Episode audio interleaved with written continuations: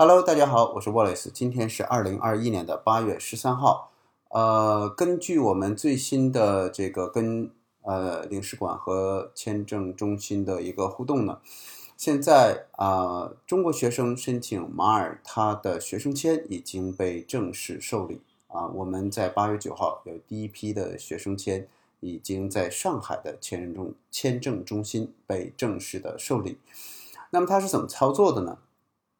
根据这个呃卫生部的一个要求啊，学生先向他的指定邮箱发了一封申请。呃，大家是否还记得我们在七月十四号那个入境的学生呢？他被要求提供一个入境码，现在呢这些码呢都不需要了。啊那么这个发完这个邮件之后呢，卫生部给他回了一封邮件啊，是这样说的，他说呢，啊我们就把这个红区的这个国家，因为中国是在这个红色区域，那我们都替换成。呃，中国学生啊，因为这是跟我们有关的。那么，这个中国学生如果在中国停留超过十四天或更长，不需要特别授权或入境码啊，但需要满足以下条件：第一个，PF 表和 TDF 表啊，这两个就是说一个流行病学这个追踪的一个表格啊，在线啊填一个表格之后呢，啊，如果呢这个。呃，你有纸质的，填纸质的也同时有效啊，这是电子版和纸质版同时有效。那么在出行之前呢，我们也会把这个电子版的链接和这个纸质版的这个呃内容发给您啊。然后呢，马耳他认可的疫苗接种证明啊，就是说呃我们上次提到的那些疫苗，强森啊、莫迪纳啊什么的，这个 EU 和 UK 的这些疫苗为主啊。那么，如果你有两项，这两项又有表格，又接种疫苗了，而且还能提供这个证明，那么不需要做阴性测试，不需要隔离，你直接可以入境。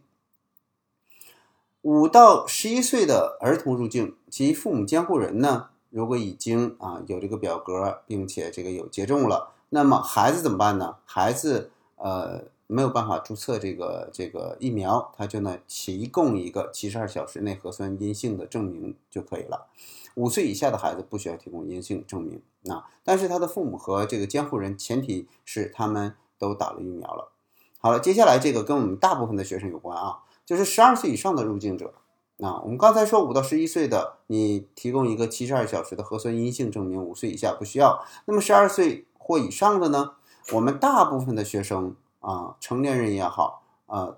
你如果您申请的是学生签，都是满足这条的啊。十二岁以上的入境者无法提供马耳他认可的疫苗注册证明，因为我们中国的疫苗目前马耳他政府那边啊，受一些欧盟的一些标准的这个影响，目前还没接受。所以呢，相当于您无法提供欧盟的认可的这个呃疫苗注册证明，需要提供七十二小时内有效的。这个核酸阴性检测报告，并在入境后接受十四天隔离。也就是说，我我没中疫苗，但是我是阴性的，那我入境马耳他十四天隔离啊。那么根据现在我们已经隔离完的学生这个反馈呢，呃，不是每个人，而是每个房间一百欧元啊。隔离的环境还不错，在斯里马，那么送餐也非常的方便。呃，每个房间什么意思呢？就是如果您是夫妻或者夫妻带一个未成年人。可以住一个房间，这样大大节省了您的这个隔离的费用啊。那针对这一条呢，正如我们之前所呃跟大家分享的前几期啊，我们跟大家分享的说，呃，这个他要求所有的入境的人打欧盟认可的疫苗这件事儿的可行性不大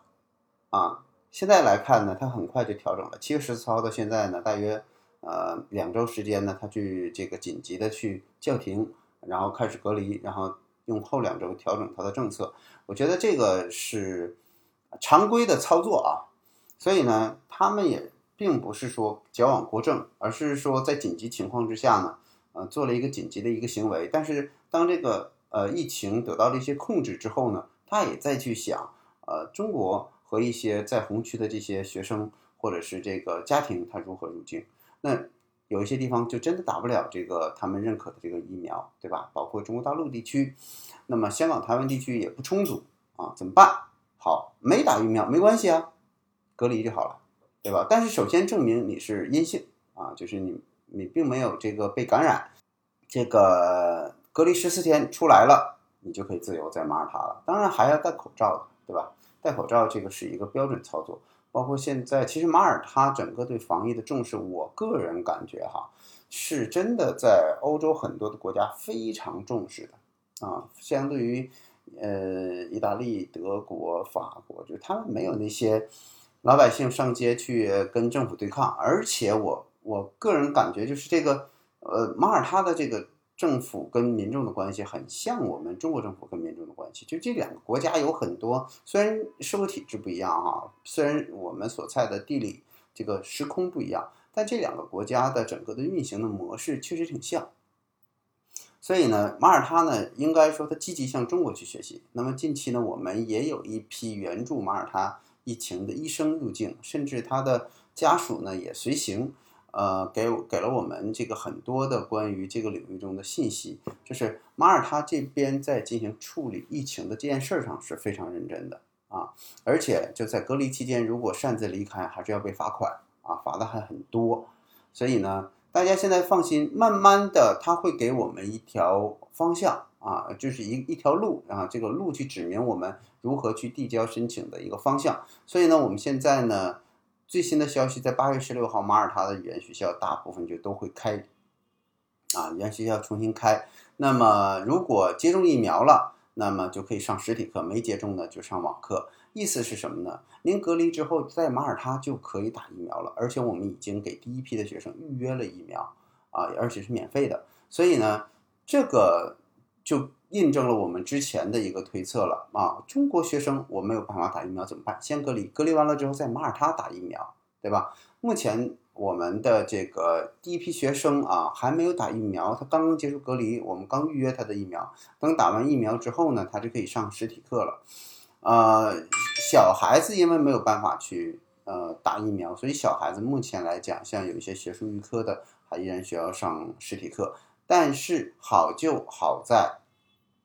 那么小孩子他在十月份通常都要进这个国际学校或者公立学校，所以他呢应该也就是上两个月左右的这样的一个实体课。呃，至于有这个呃长期上呃学术预科这样需求的这个学生呢，呃，我们会根据疫情的发展情况来去看。如果疫情的发展情况比较好，那么这个呢也会慢慢的进行松绑。因为五岁以下的孩子和五到十一岁的孩子，他只要提供阴性证明就可以了。在未来，是不是五到十一岁的孩子如果想在语言学校去学他的学术预科，提供一个阴性证明就可以进实体课班？我想这个也是一个发展方向，我们会拭目以待。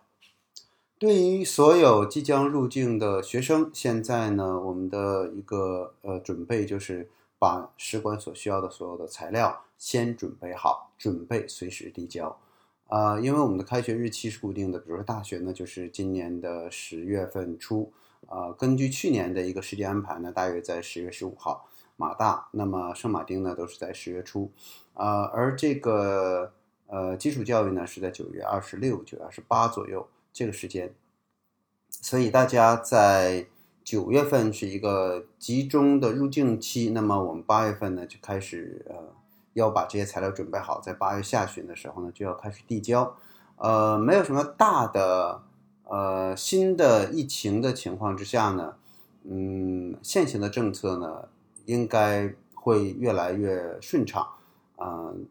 有两个方向，一个是呢中国的疫苗被认可了，那我们就非常的简单啊，就提交各种呃中国接种疫苗的证明，我们就不用隔离。那另一种呢？尽管没有疫苗，我们现在呢通过隔离也可以解决入境的问题啊。所以呢，呃，我们现在也会建议入境的学生呢再多出十五天啊进行入境，把隔离周期呢留出来。好了，这就是今天的节目，我们下期再见。